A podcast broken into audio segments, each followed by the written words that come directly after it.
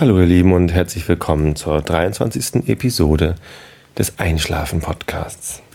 Heute ist der 27. Dezember 2010 und das heißt, Weihnachten ist vorbei, wir haben es geschafft, alles ist überstanden, Kinder sind glücklich und ähm, Eltern auch und jetzt kehrt so langsam wieder ein bisschen Ruhe ein nach den besinnlichen Tagen, das passt ja sehr gut. Ähm, ja, und heute hat außerdem ein guter Freund von uns Geburtstag, und zwar der Thorsten. Auf diesem Wege nochmal alles Gute zum Geburtstag, lieber Thorsten. Und den haben wir von angerufen. Und er erzählte doch glatt, er hat sich gerade ein Glas Whisky eingeschenkt. Oh, und ich bin ja auch Whisky-Fan. Habe ich auch schon mal erzählt. Den Mack Myra, den schwedischen Whisky, mag ich sehr gern. Und dann dachte ich, naja, es ist zwar Montag, aber ich habe ja Urlaub. Und insofern darf ich ja vielleicht auch ein Glas Whisky trinken. Und gesagt, getan, habe ich mir ein Glas Artback 10 eingeschenkt. Ein sehr, sehr leckerer Whisky, wenn man rauchige Whiskys mag. Der kommt auch von der Insel Isla im Westen von Schottland. Wenn man am Giants Causeway in Irland, in Nordirland ist das so ein Naturspektakel, weiß ich gar nicht, das ist so eine merkwürdige Gesteinsformation im Norden von Irland.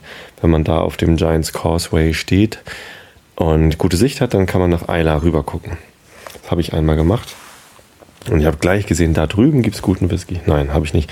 Da war ich 16 im Schüleraustausch mit, äh, mit ein paar Schulkollegen und zwei netten Lehrern. Waren wir da und haben uns das angesehen und da wusste ich natürlich noch nicht, dass es auf Eila guten Whisky gibt. Das habe ich erst viel später gelernt und ähm, letztes Jahr im Sommer, vor anderthalb Jahren also, habe ich auf der Fähre nach Schweden zu unseren Freunden das erste Mal den Artback Whisky probiert. Ich mochte ihn auf Anhieb nicht, weil er einfach sehr intensiv ist. Er riecht nach Sprit, Rauch. Boah, also, also der Geruch ist echt nicht besonders angenehm. Aber der Geschmack ist der Hammer. Man nimmt einen Tropfen davon in den Mund und das ist eine Geschmacksexplosion aus Rauch und würzigen. Mh hm, Mhm. Ledernoten, da ist irgendwie Kaffee vielleicht. Keine Ahnung, alles Mögliche. Mm, da geht einiges ab bei dem Whisky. Ja, kann ich nur empfehlen, wenn man extreme Whiskys mag. Wenn man lieber einen gefälligen Whisky mag, dann den hier nicht. Auf gar keinen Fall Artback Whisky kaufen, wenn man ähm, einen leichten und bekömmlichen der möglichst nicht brennt und so. Das, äh, nee, nicht Artback kaufen. Aber wenn man ein Geschmackserlebnis haben will, dann ist das auf jeden Fall empfehlenswert. So, ich bin ein bisschen heiser, merke ich gerade. Vielleicht sollte ich gar nicht vorlesen. Aber dann wäre es ja kein Vorlese-Podcast, wenn ich nicht vorlesen würde. Insofern versuche ich es mal mit Herrn Kant. Bibel hatten wir letztes Mal. Heute gibt es wieder Immanuel Kant, die Kritik der reinen Vernunft. Wir sind immer noch in der transzendentalen Ästhetik, Paragraph 8, allgemeine Anmerkungen zur transzendentalen Ästhetik.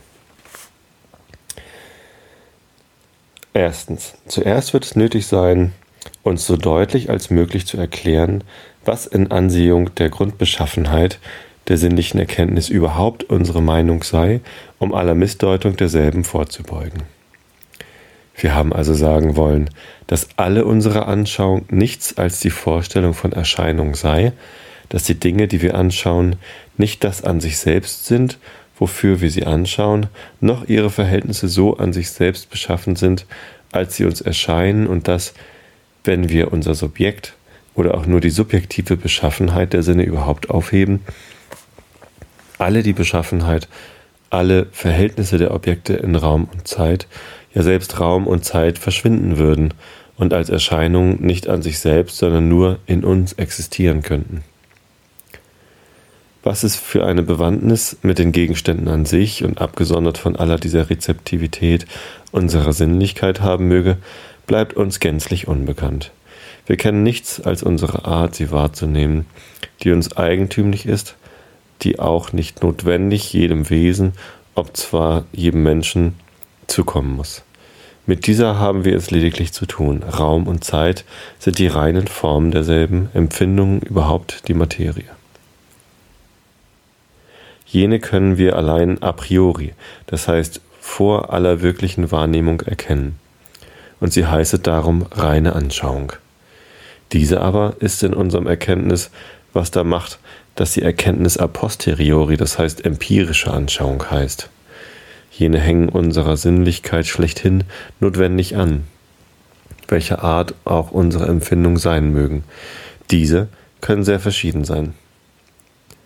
Wenn wir diese unsere Anschauung auch zum höchsten Grad der Deutlichkeit bringen könnten, so würden wir dadurch der Beschaffenheit der Gegenstände an sich selbst nicht näher kommen, denn wir würden auf allen Fall doch nur unsere Art der Anschauung, das heißt unsere Sinnlichkeit, vollständig erkennen und diese immer nur unter den dem Subjekt ursprünglich anhängenden Bedingungen von Raum und Zeit.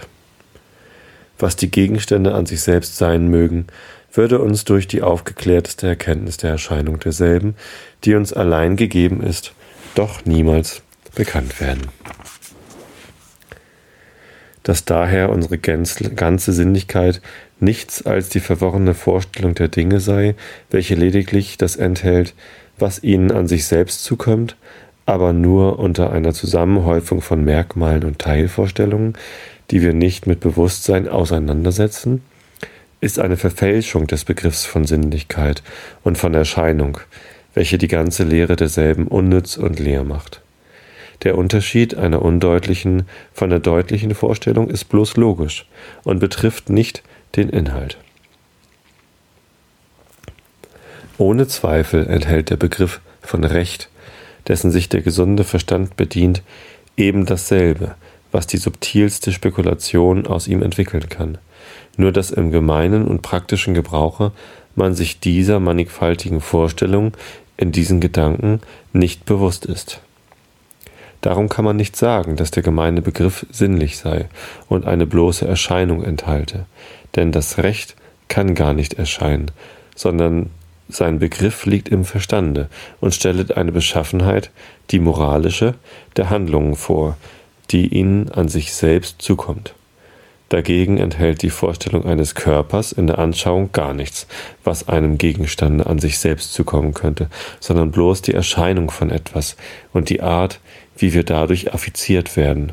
Und diese Rezeptivität unserer Erkenntnisfähigkeit heißt Sinnlichkeit und bleibt von der Erkenntnis des Gegenstandes an sich selbst, ob man jene, die Erscheinung, gleich bis auf den Grund durchschauen möchte, dennoch himmelweit unterschieden.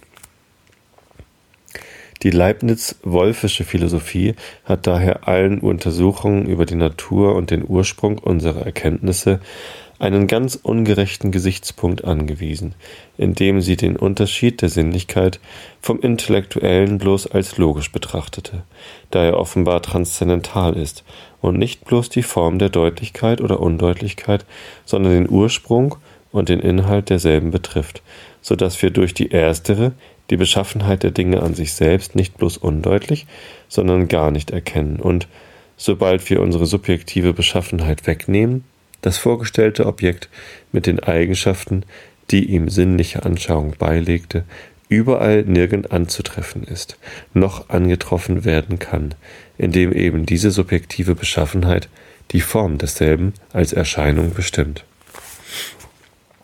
Wir unterscheiden sonst wohl unter Erscheinungen das, was der Anschauung derselben wesentlich anhängt und für jeden menschlichen Sinn überhaupt gilt, von demjenigen, was derselben nur zufälligerweise zukommt, indem es nicht auf die Beziehung der Sinnlichkeit überhaupt, sondern nur auf eine besondere Stellung oder Organisation dieses oder jenes Sinnes gültig ist.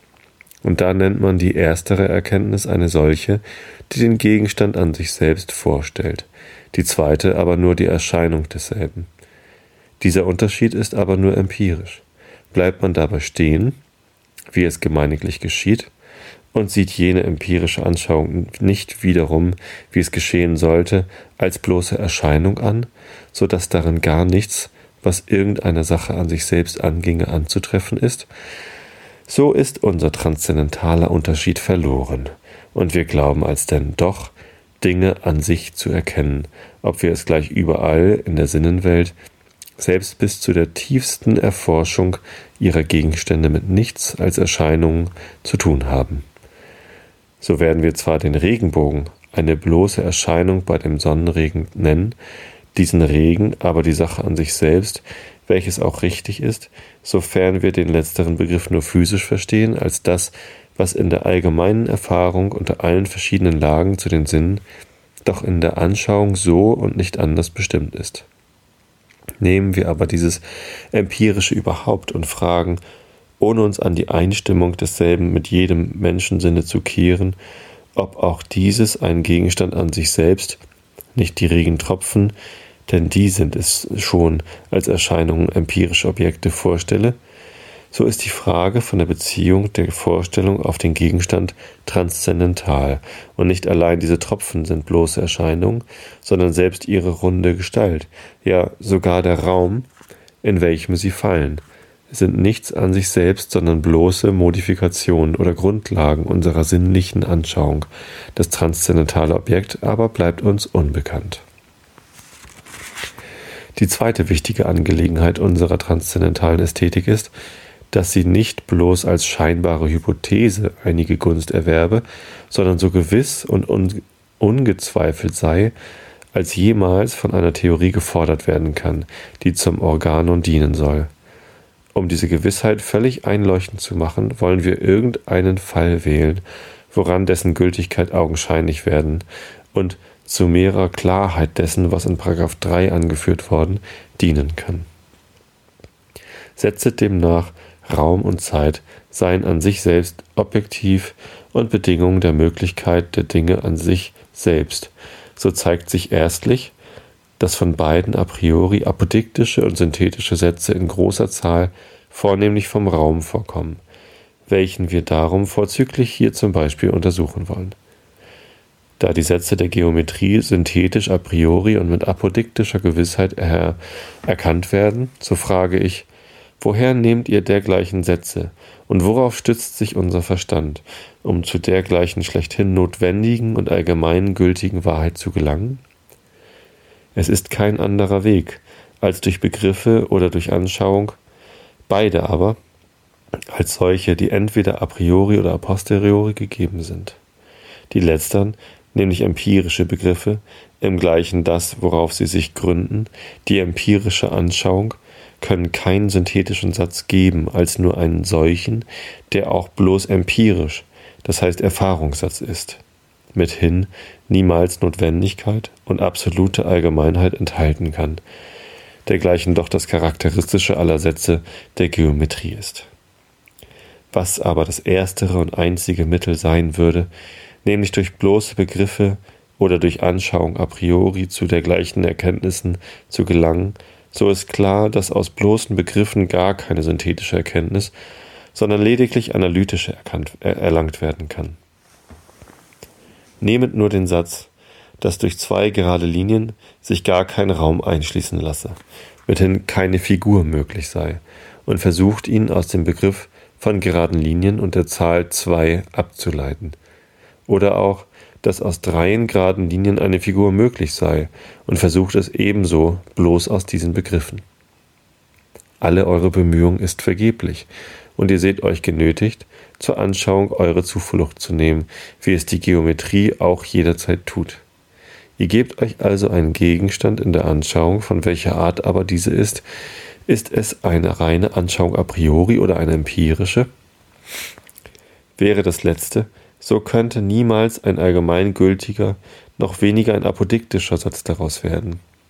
Denn Erfahrung kann dergleichen niemals liefern.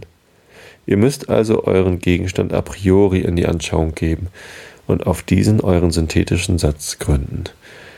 Lege nun in euch nicht ein Vermögen a priori anzuschauen, wäre diese subjektive Bedingung der Form nach nicht zugleich die allgemeine Lege nun in euch nicht ein Vermögen a priori anzuschauen, wäre diese subjektive Bedingung der Form nach nicht zugleich die allgemeine Bedingung a priori, unter der allein das Objekt dieser äußeren Anschauung selbst möglich ist, wäre der Gegenstand der Triangel etwas an sich selbst ohne Beziehung auf euer Subjekt, wie könntet ihr sagen, dass, was in euren subjektiven Bedingungen, einen Triangel zu konstruieren, notwendig liegt, auch dem Triangel an sich selbst notwendig zu kommen müsse?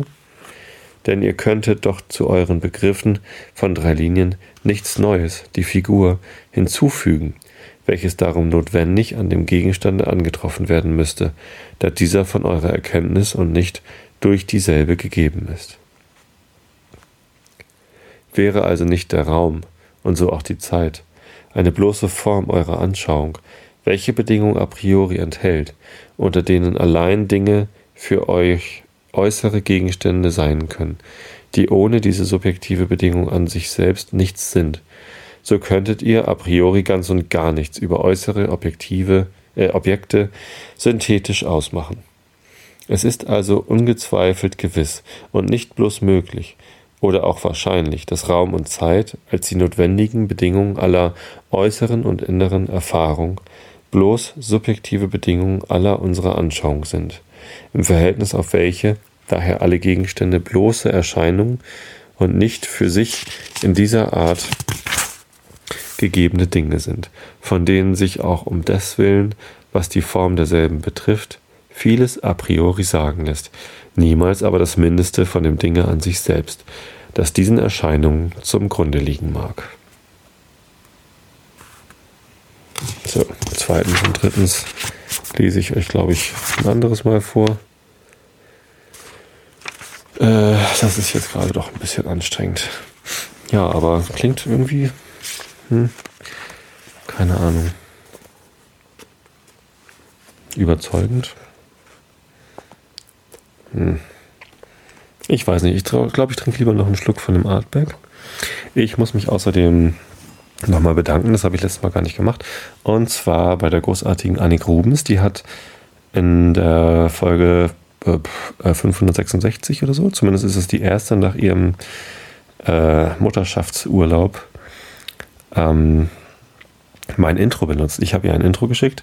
Die Annik Rubens ver verwendet für den Podcast Schlaflos in München.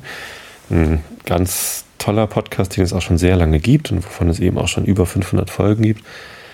Ähm, da verwendet sie öfter mal Intros von Leuten, die ihr halt ein Intro zuschicken und das wollte ich auch mal machen und ähm, habe ihr da ein MP3-File geschickt und tatsächlich hat sie das ähm, in der vorletzten Folge, war das schon, glaube ich, ich glaube, es gibt schon eine neue Folge, habe ich noch gar nicht gehört, verwendet. Und das war ganz witzig, weil ich Schlaflos in München angemacht habe und mal hören wollte, was es hier denn so Neues gibt und auf einmal meine eigene Stimme gehört habe. Das war sehr lustig. Also vielen Dank, Annik, dass du das gemacht hast. Es war mir eine große Freude. Vielleicht schicke ich dir nochmal ein neues Intro. Ähm, und dann wollte ich noch sagen, ich habe letztens mal wieder in meine Statistiken geguckt. Es ist ja ganz erstaunlich, wie viele Leute meinen Podcast abrufen. Teilweise haben die einzelnen MP3-Dateien aus dem Podcast schon über 500 Abrufe. Aber mein Blog, also einschlafen-podcast.de, hat gar nicht so viele Zugriffe und auch über Facebook können die nicht alle kommen. Das heißt, ähm, die Abrufe müssen tatsächlich alle über den Podcast, also über iTunes oder Podcatcher oder podcast.de erfolgen. Das finde ich natürlich lustig, ähm, dass das so funktioniert, aber ich würde mich freuen, wenn da noch mehr Feedback kommen würde. Also Kommentare und was euch gefällt, was euch nicht gefällt. Schreibt mir doch einfach ein paar Kommentare in meinen Blog oder in den iTunes Store oder schreibt mir eine E-Mail an tobi at isolation.de oder wie auch immer. Also es gibt so viele Möglichkeiten, mich zu erreichen und mir Feedback zu geben. Gern auch auf Facebook. Wenn ihr Fan werdet von der Facebook-Seite www.facebook.com slash einschlafenpodcast. Das freut mich auch immer ganz doll, wenn ich da ähm, Leute für begeistern kann. Und das ist auch die einzige Facebook-Seite, die ich habe, die stetig steigend ist. Ähm, von meiner Band Horst Blank und von meinem FC St. Pauli Fanclub Infra St. Pauli. Da gab es zwar irgendwie eine schnellere Bewegung, da irgendwie knapp 100 Fans hinzukriegen, aber ähm, da passiert dann nichts weiter und beim Einschlafen-Podcast, da kommen wenigstens immer noch mal ein paar Leute dazu und das freut mich immer. Ja, ähm, insofern habe ich euch jetzt schön vollgequatscht. Vielleicht seid ihr eingeschlafen, vielleicht auch nicht, vielleicht seid ihr wieder aufgewacht, jetzt wo ich mit Kant fertig bin. Auf jeden Fall wünsche ich euch eine gute Nacht, schlaft recht gut, Augen zu und bis zum nächsten Mal.